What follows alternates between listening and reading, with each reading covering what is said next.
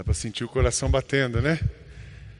E é assim que está o coração dos brasileiros nesse último, nesses últimos dias, dias difíceis. É, nunca vi o nosso país tão tenso, mas antes da gente falar nisso, bom estar de volta aqui. Muita gente está. Eu estou, depois de três domingos, difícil eu sair três domingos, mas eu fiquei três domingos fora e a gente volta para a igreja, volta para casa. Então é gostoso encontrar a igreja hoje no primeiro culto, no segundo e agora no terceiro culto, ver vocês, a gente se encontrar, se abraçar. Se você está visitando, seja muito bem-vindo. Se é sua primeira vez, que seja a primeira de muitas, você está acompanhando pela internet, nunca veio aqui, pode vir, tem um lugar no nosso coração, fisicamente e no nosso coração para você.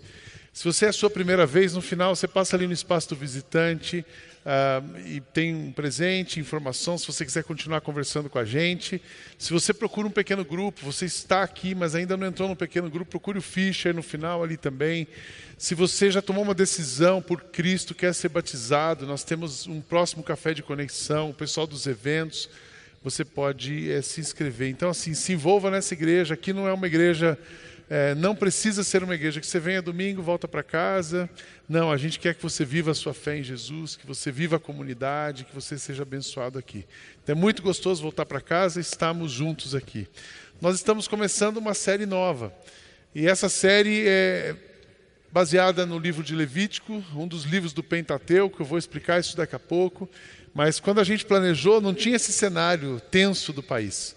E o nosso país tem, tem vivido dias difíceis, mas eu queria dar uma palavra para vocês, como falei hoje de manhã nos dois cultos, que a gente não precisa ter medo.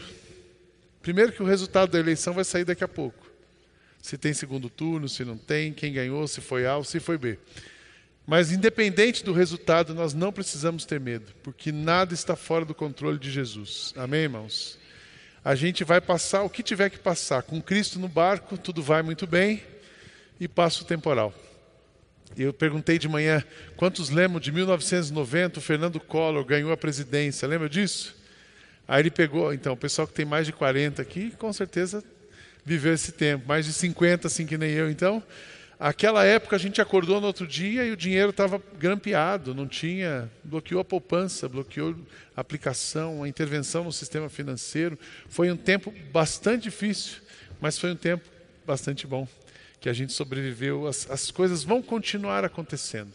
Então não precisa se preocupar. Se você está em Cristo, Cristo está em você, não se preocupe, continue em paz. Ele vai nos dar condições de caminhar. A outra coisa, não precisa ter medo. O medo não nasce em Jesus, mas Jesus é o amor que dissipa e que lança fora todo medo.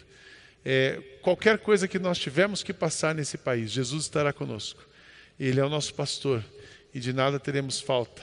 Ele vai nos abençoar, vai nos levar a águas tranquilas e a pastos verdejantes. Então, descansem, confiem e daqui a pouco a gente já tem o resultado da eleição. Também não fique olhando no seu celular para você não olhar lá na UOL a apuração. Não se preocupe com isso agora. Nós vamos nos concentrar aqui. Quando você sentou, tinha uma revista. Essa revista é para você ou para você levar para um amigo. Então leve amanhã no seu trabalho, entregue para a pessoa do lado, vejam as matérias que estão aqui você pode oferecer e dar, dar esse presente para alguém. Escolhemos como livro do mês o livro Justiça Generosa, do Tim Keller, um livro para a gente entender essa questão de, de como a gente, como cristão, pode é, interagir e transformar e promover a transformação da sociedade de uma maneira justa, mas de uma maneira amorosa. A graça de Deus e a justiça social. Esse é o nosso livro do mês. E eu quero começar falando sobre uh, o livro de Levítico e a série que nós escolhemos. Vocês viram que nome bonito? É um nome em latim, sola escritura, é uma das cinco solas da reforma protestante.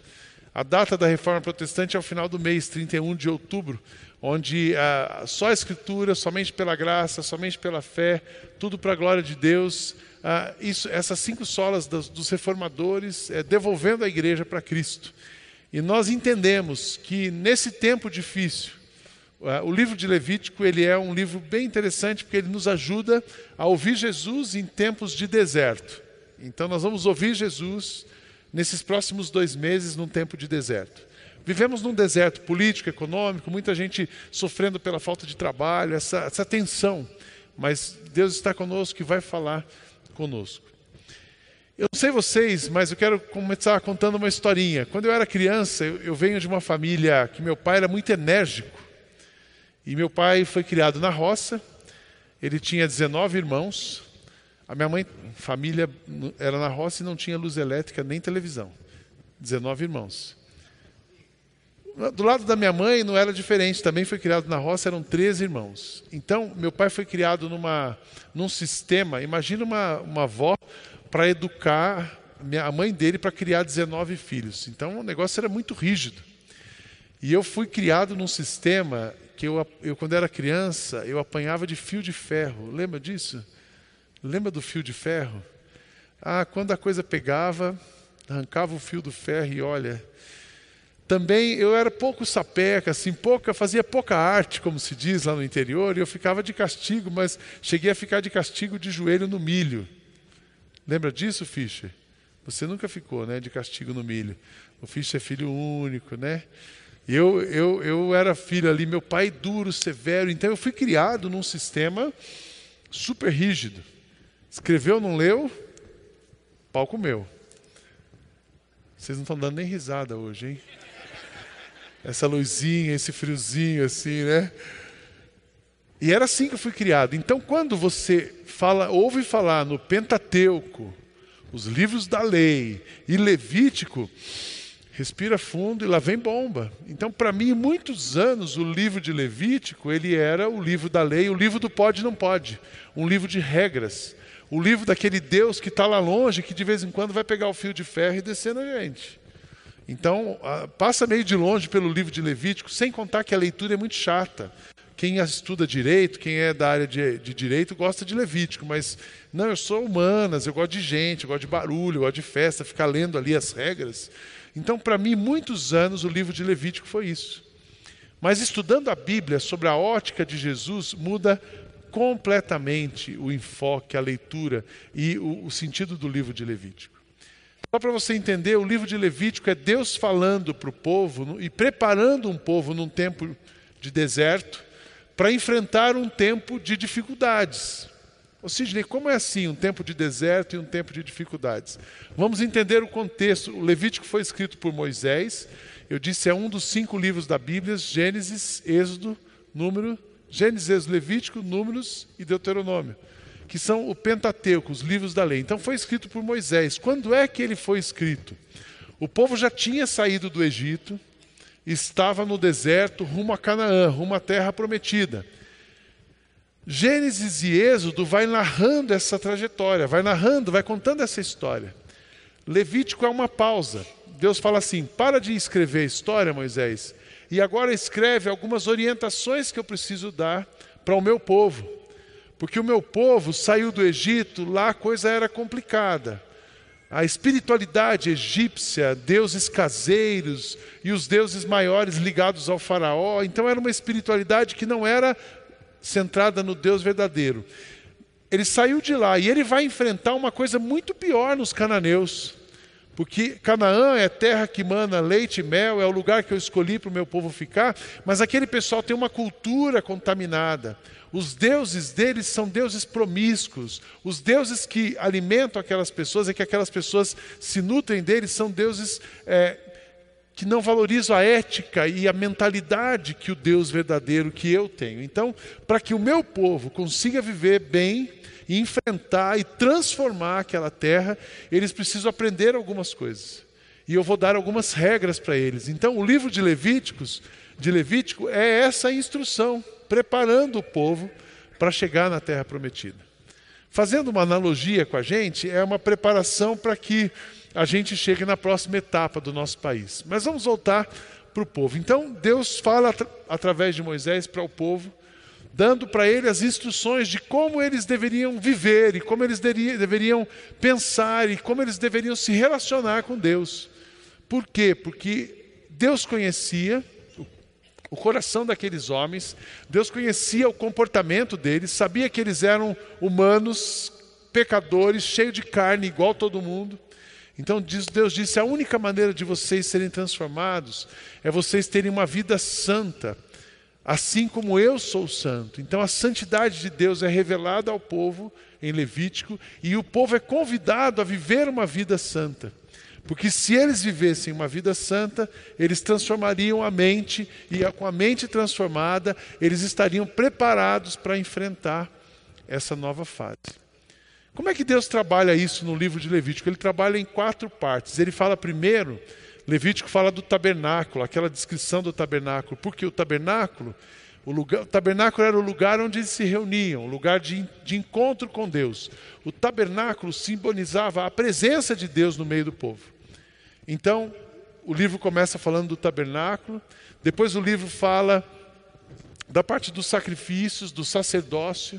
Então, existe um lugar onde Deus está presente, existe alguém que faz a conexão do povo com Deus. Depois ele vai para a parte religiosa, o dia santo. Esse povo que vem até o sacerdote encontra Deus, ele tem uma, uma, uma condição de ter uma vida santa, e essa vida santa depois termina o livro falando sobre a transformação e a justiça social. Essa vida santa vai resultar num povo impactando a sociedade.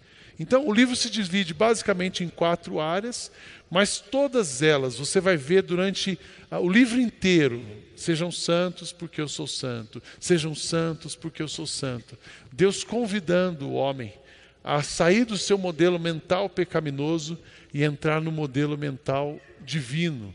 A sair, abandonar aquelas práticas infantis de tentar brincar com os deuses e controlar deuses, mas a uma vida madura, uma vida profunda, uma vida consciente de que a pessoa não é nada, mas Deus é tudo. Então, esse é o livro de Levítico. E você vai ver também, ah, e vai ser desafiado aqui, a, a, entender essa conexão. As cartas de Paulo, os ensinos do Novo Testamento, muitos se baseiam em Levítico. Toda a parte de conduta, de santidade, de convite à transformação do Novo Testamento está fundamentada em Levítico. Então você vai ver nesse, nesse mês, você vai ver sobre culto, você vai ver sobre integridade da família, você vai ver sobre a, a, santidade e a pureza nos relacionamentos com outras pessoas, você vai ver a santidade e a pureza na sua vida íntima. Mas eu quero hoje, nesse panorama do livro e abrindo essa série, olhar três coisas, três coisas que, que Deus disse para o povo no meio do deserto. Então vamos voltar ali, vamos trazer para nós deserto e a nova fase. Eu e você hoje, eu posso considerar que nós estamos num tempo de deserto no nosso país. Hoje, é, essa semana saiu no Facebook aquela briga política, alguém falando sobre o partido que fez o engenheiro virar Uber. Já viu isso? Leu isso aí na rede social? E hoje eu conversando com uma pessoa aqui da igreja, um homem que era do mercado financeiro e ele trabalhava em políticas e é, bem bem conceituado. Ele disse: Eu perdi o trabalho, não consegui voltar. Ele tem uma super formação. Ele disse: Mas está tranquilo, eu estou fazendo Uber. Então isso é real. Quantos profissionais, não que o Uber seja menos, mas é que não tem um emprego, ainda bem que tem um Uber. Aí a pessoa vai fazer o Uber e ele vai, ele vai sobrevivendo. Dou graças a Deus pelos novos negócios. Dou graças a Deus porque pela economia, a gestão colaborativa, a economia compartilhada. Graças a Deus, Deus provê para o seu povo.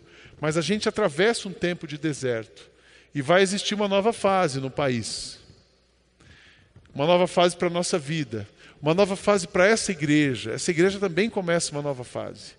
Essa semana eu completei nove anos de ministério aqui, a gente celebrou isso hoje de manhã. E nós estamos terminando um ciclo nessa igreja. Não que eu estou saindo, não é isso. Mas termina uma fase, a gente começa uma nova fase nessa igreja. Eu falo para os meninos assim: essa igreja ainda vai crescer. Eles assim, mais? Mais é mais trabalho, mais trabalho. Tem muita gente que ainda vai ouvir falar de Jesus através de nós. Amém, irmãos? Então vai, vai acontecer muita coisa boa aqui ainda. E para a gente se preparar para esse novo ciclo, Deus está falando conosco. Eu queria então é, dizer para você nessa noite três coisas que Deus quer fazer na sua vida e preparar você para os próximos ciclos da sua vida. A primeira coisa, são três palavras, guarde três palavras. A primeira palavra, habitar. Habitar. Deus quer habitar em você. Em Levítico a gente aprende que Deus habitou no meio do povo, porque a única maneira do povo conhecer a santidade de Deus, conhecer o Deus Santo, experimentar do amor e da graça do Deus Santo, era Deus habitando entre eles. Era o Deus Santo habitando no meio de um povo impuro, para que esse povo impuro experimentasse a santidade, a glória da santidade de Deus e fosse então transformado pela santidade de Deus. Deus quer habitar em você. Olha o que diz o texto em Levítico 11, capítulo, é, capítulo 11, verso 44 e 45. Ele fala o tempo todo: Pois eu sou eu, o Senhor Deus, o Deus de vocês, que está falando, consagrem-se e sejam santos, porque eu sou santo. Não se tornem impuros com qualquer animal que se move rente ao chão. Eu sou o Senhor que os tirou da terra do Egito para ser o seu Deus. Por isso sejam santos. Sejam santos, porque eu sou santo. Aí Paulo, falando aos Colossenses, ele cita aqui: habite ricamente em vocês a palavra de Cristo. Ensinem e aconselhem-se uns aos outros com toda a sabedoria, cantem salmos, hinos e cânticos espirituais com gratidão a Deus em seus corações. Deus quer habitar em você e habitar, fazer morada. Deus quer ocupar os espaços do seu coração, da sua mente. Habitar entre nós, habitar em você, significa dirigir o seu pensamento, significa dirigir as suas vontades. Não adianta você ficar tentando ter a sua vontade. Enquanto você ficar na sua vontade, você não vai conseguir.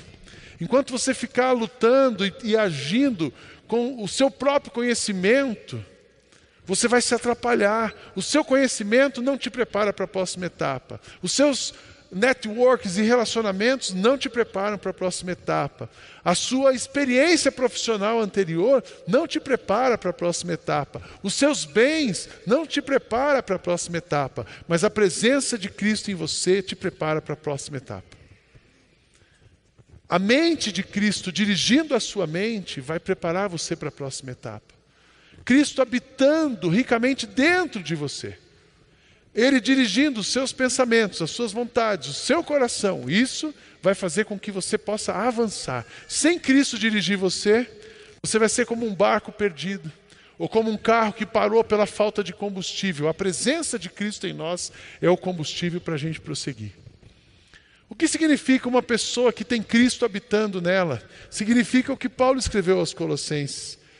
Cristo, quando habita, Cristo habita em vocês, Ele é a palavra de sabedoria, Ele é a palavra de sabedoria que te ensina, é a palavra de sabedoria que te aconselha, que te consola, Ele é a palavra de sabedoria que dirige você, que coloca na sua boca um novo cântico, a adoração, a entrega, a rendição, um relacionamento com Ele. Quando Cristo habita em você, você tem um relacionamento intenso e profundo com Ele. Você não é um crente de domingo. Se Cristo habita em você e você deixa Ele trabalhar em você, você não é aquele crente que passa a semana inteira, segunda sexta não tem nada a ver com, com Jesus, sábado você está em casa e domingo à noite você vem no culto. Sabe aquele crente que se ele não for no domingo na igreja, não é domingo? Aí ele vem marcar um cartão aqui, ele bate um cartão, porque se ele não vier, parece que ele vai começar a semana desprotegido. Isso não é Cristo habitando em você. Cristo habitando em você é Ele dirigir todos os dias da sua semana. Cristo habitando em você é Ele 24 horas por dia, sete dias por semana, você agir com santidade, você agir em santidade, você fazer as coisas do jeito de Cristo. E falando em santidade, sejam santos, eu queria ressignificar com vocês o que significa sejam santos. Santidade, às vezes a gente colocava assim: santidade é aquele padrãozão que eu nunca vou atingir. Então eu vou me conformando aqui. Se gritar, pega ladrão, não fica um, meu irmão, então está tudo certo. Mas não é. Eu, eu simplifiquei muito o conceito de santidade. Santidade é tudo aquilo que combina com Jesus. Se combina com Jesus, é santo. Se não combina com Jesus, não é santo. Então, vivam em santidade significam façam tudo, façam na sua vida tudo aquilo que combina com Jesus. Então, por exemplo, Combina com Jesus maltratar a esposa? Não, então não trata. Vida, vive em santidade. Combina com Jesus passar alguém para trás no trabalho? Não combina com Jesus, então não passe. Então não faça. Combina com Jesus ir para o Facebook e ficar ofendendo as pessoas? Cancela o seu Facebook, porque não combina com Jesus. ter Facebook saudável combina com Jesus, então usa bem. Percebe como a gente vai descendo para o dia a dia? Combina desde a coisa mais simples, a coisa pública, a coisa privada, aquilo quando você está sozinho, aquilo que você está com muita gente. Se não combina com Jesus, não combina com você. Se combina com Jesus, combina com você. Viva uma vida santa. Faça tudo aquilo que combina com Jesus. Amém, irmãos? Quem vive assim é que está de fato testificando, testemunhando que Cristo habita nele. Então Cristo quer habitar em você para isso. Cristo quer habitar em você para colocar em você um sensor de dizer assim: opa, não vai porque não combina comigo. Opa, vai, avança, porque Cristo habitando em nós, Ele produz a presença santa dele, que vai nos permitir viver uma vida santa. Primeira palavra, habitar. A segunda palavra, Deus quer, Deus quer limpar você. Ele quer habitar, mas a santidade de Deus limpa. Onde existe a santidade de Deus, não existe o pecado. Então Ele quer limpar você, Ele quer limpar a sua história. Jesus é o caminho para limpar a sua história. Ele quer limpar você de tudo que te cerca, do passado, do presente e te preparar para o futuro. Ele trabalha com você. A presença de Cristo tira todo o mal. Eu tenho entendido, olhando o livro de Levítico, Cristo, as palavras de Cristo, o ensinamento de Cristo, o mover de Cristo, ele é igual, ele representa as leis que Deus dá para Moisés ao povo. Então, o Cristo que habita é o Cristo que quer limpar. Limpar o que? A sua vida inteira. Ele quer que não fique uma área da sua vida sem que você submeta a Ele. Não pode ficar um cantinho do seu coração. Não pode ficar um, um espaço da sua mente. Cristo não cabe numa caixinha dentro da sua vida, mas é o contrário, é você que cabe dentro dos planos de Cristo para você. Então deixa Cristo trabalhar com você. E Pedro, a carta dele, ele fala um pouco sobre isso. ele fala o que, que é essa limpeza do Deus Santo. Ele diz assim: Bendito seja o Deus e Pai do nosso Senhor Jesus Cristo, conforme a sua grande misericórdia. Ele nos regenerou. Regenerar é refazer ele nos regenerou para uma esperança viva, por meio da ressurreição de Cristo Jesus dentre os mortos, para uma herança que jamais poderá perecer, macular-se ou perder o seu valor, herança guardada nos céus, para que vocês, mediante a fé, são protegidos pelo poder de Deus até chegar à salvação prestes a ser revelada no último tempo. Como filhos obedientes, filhos obedientes, onde Cristo habita, o terra que Deus habita, o meu coração, o seu coração. Como filhos obedientes, não se deixem amoldar pelos maus desejos de outrora. Então, Cristo ele limpa, ele limpa o seu pensamento, ele limpa o seu pecado da juventude, ele limpa os seus maus desejos, ele limpa as tuas práticas imorais, ele limpa os teus pensamentos, ele limpa o ódio, ele limpa o ressentimento, ele limpa a culpa, ele limpa a carga que você carrega por não ter atendido a expectativa de alguém, ele conserta o seu passado, ele limpa outrora, os limpando, a moldar, não se deixa moldar pelos maus desejos quando viviam na ignorância. Mas assim, como é santo aquele que o chamou, sejam santos vocês também em tudo que fizerem. Pois está escrito: sejam santos, porque eu sou santo. Limpem a sua casa, porque eu sou limpo. Jesus está olhando para nós dizendo assim: deixa eu limpar você porque eu habito, eu habito em vaso restaurado, eu habito em vaso regenerado, eu habito em vaso pequeno, em vaso grande, em vaso mais largo, ainda bem. Eu só não habito em vaso sujo. Então, para eu habitar em você, eu preciso limpar você. E você precisa se livrar de tudo o que vem carregando com você. Então, essa noite, eu espero que seja uma noite de libertação para você. Você não precisa ser escravo do passado. Essa noite, eu espero que seja a noite, você pensar assim: puxa, nessa igreja tem um celebrando a recuperação, tem um grupo de passos, e eu nunca quis me envolver nisso, porque eu estou achando que eu sou o cara, ou eu estou achando que eu não preciso. Eu guardei algumas áreas da minha vida, não, mas para você ir para a próxima fase e avançar na terra e sobreviver em meio aos desafios da terra prometida, Jesus precisa limpar você. Porque se ele não fizer isso, você não consegue avançar. Ele habita e ele limpa. Jesus é o redentor da sua história. Nele você vive sem fantasmas do passado, sem a culpa da falta de perdão e sem o peso do pecado que está na sua carne. A nossa carne sempre vai levar a gente para o lado errado. A nossa carne sempre vai paralisar a gente. A nossa carne sempre vai colocar na gente um desejo inadequado. Mas a presença de Cristo em nós, o mover de Cristo em nós, o agir de Cristo em nós, vai nos levar a um lugar seguro, vai nos dar a leveza da alma, vai trabalhar em nós, vai nos dar paz em meio à dor, vai nos dar paz em meio aos desafios. Deixe Cristo trabalhar em você. Habitar, primeiro, Ele habita em você. Segundo, Ele limpa você. E Ele habita e Ele limpa porque, para uma coisa, porque Ele quer usar você. Não existe um privilégio maior para uma pessoa do que ser usada por Deus. Não existe um privilégio maior para uma pessoa ser inserido no plano de Deus e ser usado por Deus para mudar uma situação, para construir algo. A gente celebrou muito, eu gosto de celebrar a nossa chegada aqui, porque vir para cá foi uma decisão difícil. Uma decisão difícil de largar no lugar que a gente estava para vir para um lugar que era pequeno. Hoje o Reinaldo fez uma retrospectiva, ele mostrou a famosa igreja que a gente brinca, a igreja da borracharia, né? Era uma igreja gostosa, mas era uma igreja pequena, o nosso grande estacionamento e aquele eu estava mais eu estava mais jovem, né, Silza? Mas eu estava mais velho, eu estou mais novo agora, depois de nove anos, porque servir a Jesus, participar da construção de algo, participar da conversão de uma pessoa é um privilégio é imensurável para uma pessoa, para todos nós, não é só para mim, é para todos nós. Então, Jesus quer habitar em você, Ele quer limpar você, porque Ele quer usar você. Deus tem um plano para você nessa próxima fase de vida dessa igreja. Amém? A gente brinca que Deus te ama e o Sidney tem um plano para você. Eu tenho também, mas Deus tem muito mais. Deus tem um plano para você nessa nova fase. Deus tem um plano para cada um de nós na fase do nosso país. A saída para nós na próxima fase do país não é o próximo aeroporto. Ah, se fulano ganhar, eu vou embora do país. Se fulano perder, eu vou embora do país. Ah, eu vou embora do país.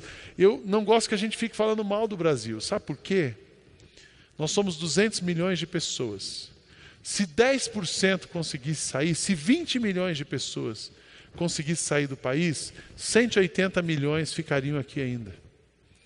E é impossível 20 milhões de pessoas saírem, a gente não tem nem infraestrutura para isso. Para vocês terem uma ideia, nos últimos 10 anos, um milhão e meio de pessoas deixaram o país. Só um milhão e meio. Isso significa que 198 milhões de pessoas vão permanecer aqui.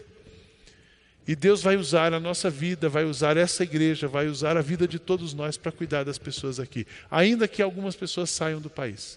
Talvez Deus vai tirar alguns para ajudar a gente que fica aqui mas nós vamos ficar aqui. E Ele quer usar a nossa vida. É, você, é, interessante você entender tudo isso. Deus habita, Ele quer habitar em você, Ele quer limpar você, transformar você para que você transforme o mundo. Deus transforma a sua vida por uma razão, para que você transforme tudo que está ao seu lado. É tão interessante que o próprio livro de Levítico ele fala da santidade, e eu quero desafiar você nesse mês a ler o livro de Levítico pelo menos umas duas vezes. Se você conseguir ler uma vez por semana o livro inteiro, vai ser muito interessante, muito bom. Então leia para você ouvir Jesus nesse livro. Mas quando você chegar lá perto do capítulo 19, ele começa já a dar as instruções, já que o viver santo, Deus está habitando, Deus está limpando, ele começa a dizer como que a gente deve viver. E ele fala no, no, no capítulo 19, no verso 10, quando vocês estiverem colhendo as uvas, não colham todas as uvas, deixem uvas para o necessitado e deixem uvas para os estrangeiros. Deus quer usar a sua vida para transformar a vida de pessoas que vivem ao seu redor e passam necessidade. Amém, irmãos?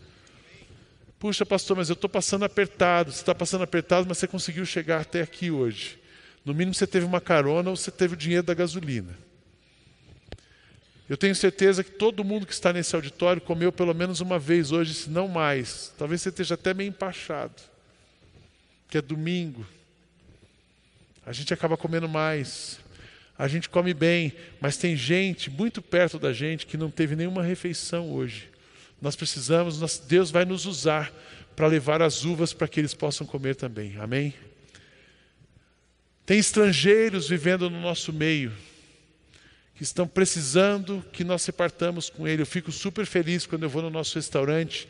Nós temos duas haitianas trabalhando lá. Essas mulheres vieram com as suas famílias, com seus maridos.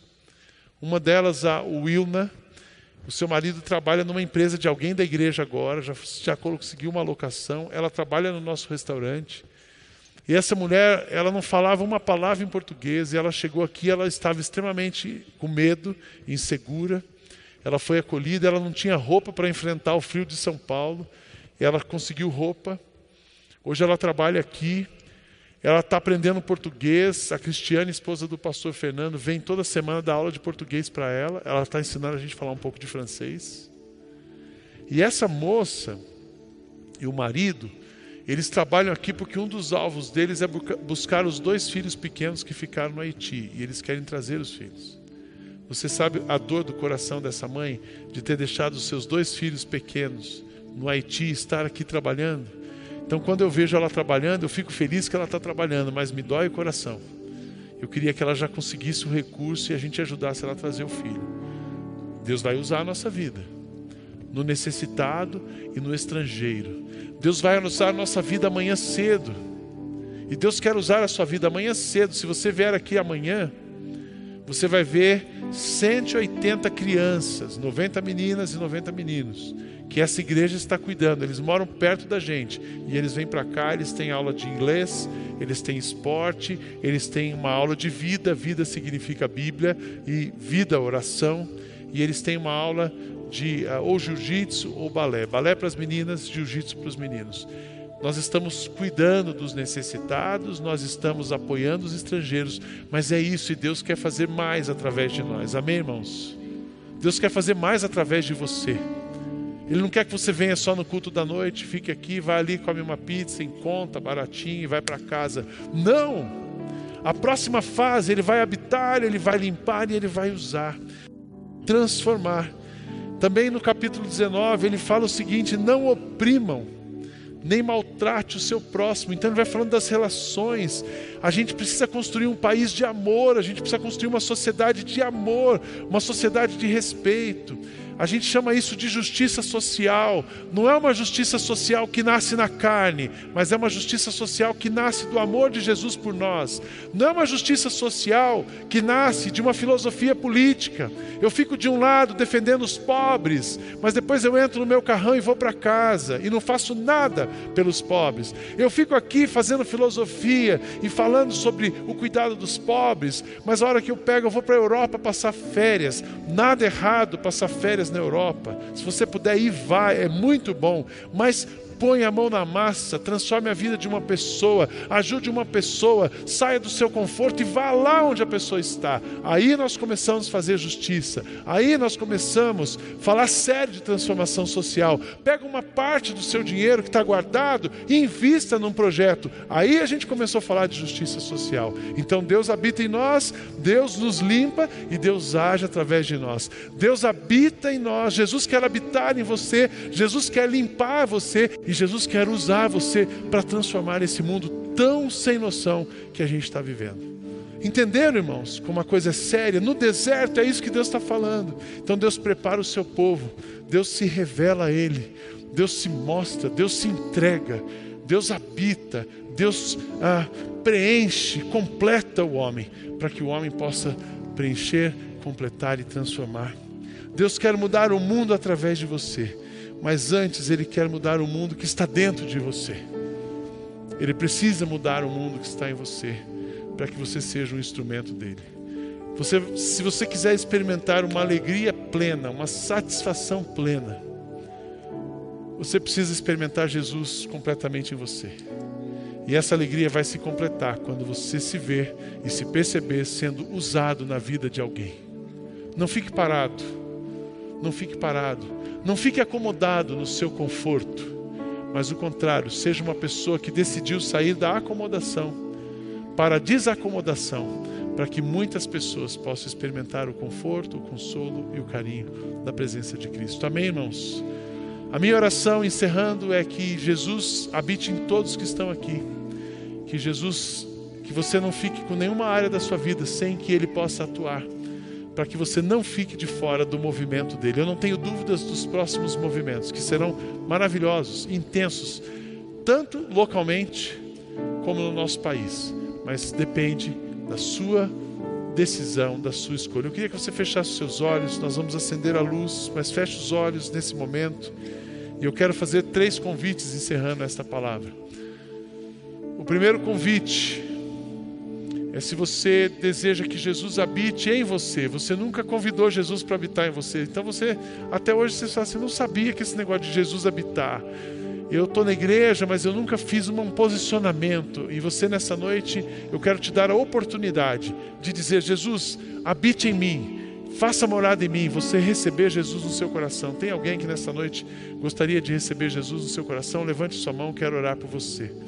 Deus abençoe o Senhor, Deus abençoe a senhora. Muito bem, recebe. Deus te bendiga. Deus abençoe você, Deus abençoe você. Mais alguém? Levante sua mão. Deus abençoe você lá atrás, Deus abençoe a senhora aqui à frente. Levante sua mão. Deus abençoe aqui uma jovem. Deus abençoe você. Estou vendo ali aqui atrás. Deus abençoe você. Que Cristo possa habitar no seu coração. Levante a sua mão. Deus abençoe a senhora aqui, uma jovem senhora. Cristo habitando em mim.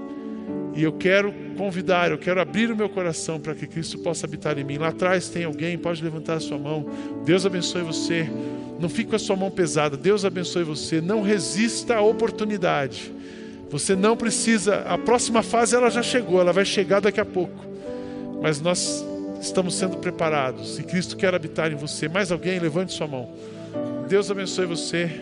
Deus abençoe você. Mais alguém, não vou, não vou ali atrás. Deus abençoe você lá no fundo. Cristo habite ricamente no seu coração e dirija a sua vida.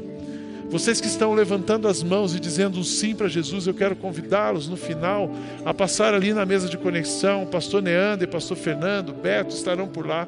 E você pode se inscrever para o Conexão. E você pode continuar conversando com a gente. A gente quer te ajudar a caminhar com Cristo, a entender a dimensão do que Cristo pode fazer na sua vida. O segundo convite que eu quero fazer. Você já é cristão, você está aqui, mas você é, não tem se rendido, não tem se entregado completamente a Jesus. E nessa noite você fala assim: não, eu quero fazer parte do que Jesus está fazendo no mundo. Eu quero ser usado por Jesus na minha plenitude. Eu vou pedir para vocês se colocarem em pé. Fique em pé no seu lugar. Você que quer dizer assim, eu quero ser usado por Jesus. Eu quero. Pode ficar em pé, isso mesmo, não tenha vergonha. Pode ficar em pé. Não vou pedir, fique em pé. Todos que querem ser usados por Jesus, que querem se engajar, que querem ser um instrumento dele no mundo, que querem participar da obra dele, que querem fazer parte do que ele está fazendo, chega. Você vai dizer assim: chega. Hoje é o dia que você está dizendo: chega. Eu não quero mais ficar acomodado. Eu quero agir. Eu quero dar tudo de mim, não para uma igreja, não para eu não estou falando de igreja, de pastor, eu estou falando de reino, eu estou falando da obra de Cristo, eu estou falando de uma coisa que é maior que todos nós juntos: o engajamento, o desprendimento, o serviço. Deus olha o nosso coração, o som do nosso coração e nos usa. Eu vou orar pedindo que Deus use a vida de vocês. Você que levantou a mão no primeiro convite, fique em pé também. Eu também vou orar por você. Chegou a hora de você fazer parte de uma comunidade, participar do movimento divino. Senhor Jesus, muito obrigado, porque o Senhor está tocando no coração de pessoas que de fato o Senhor possa habitar profundamente, ricamente no coração e transbordar em ações na vida desses queridos. Esses que estão ficando em pé, e eu estou em pé com eles, dizendo: usa a nossa vida, leva-nos para o próximo passo, usa-nos para a tua glória, desprenda-nos da nossa carne, desprenda-nos do nosso passado, dos nossos pensamentos e usa-nos para a glória do Senhor que a gente seja capacitado, inspirado, renovado diariamente pelo Deus Santo e que a tua santidade faça brotar em nós uma alegria e uma energia tão grande que transborde em bênçãos, em ações de graças, em atitudes, em atos de bondade e de amor, que abençoem, acolham e transformem a vida de muitas pessoas. Obrigado pelo teu mover em nós. Abençoa cada pessoa que está em pé. Abençoa esta igreja e todo o teu povo. Em nome de Jesus nós oramos. Amém. Amém. Podem sentar, irmãos. Que Deus abençoe essa igreja e use a gente, leve a gente para lugares que nós não imaginamos chegar. Eu tenho tanto sonho no meu coração que você não tem noção. Plano A, B, C, 10, tem muitos planos, muitos sonhos. E eu só quero fazer o que Jesus quer e eu quero que essa igreja ande junto, que a gente vá junto onde Jesus quiser ir. Amém?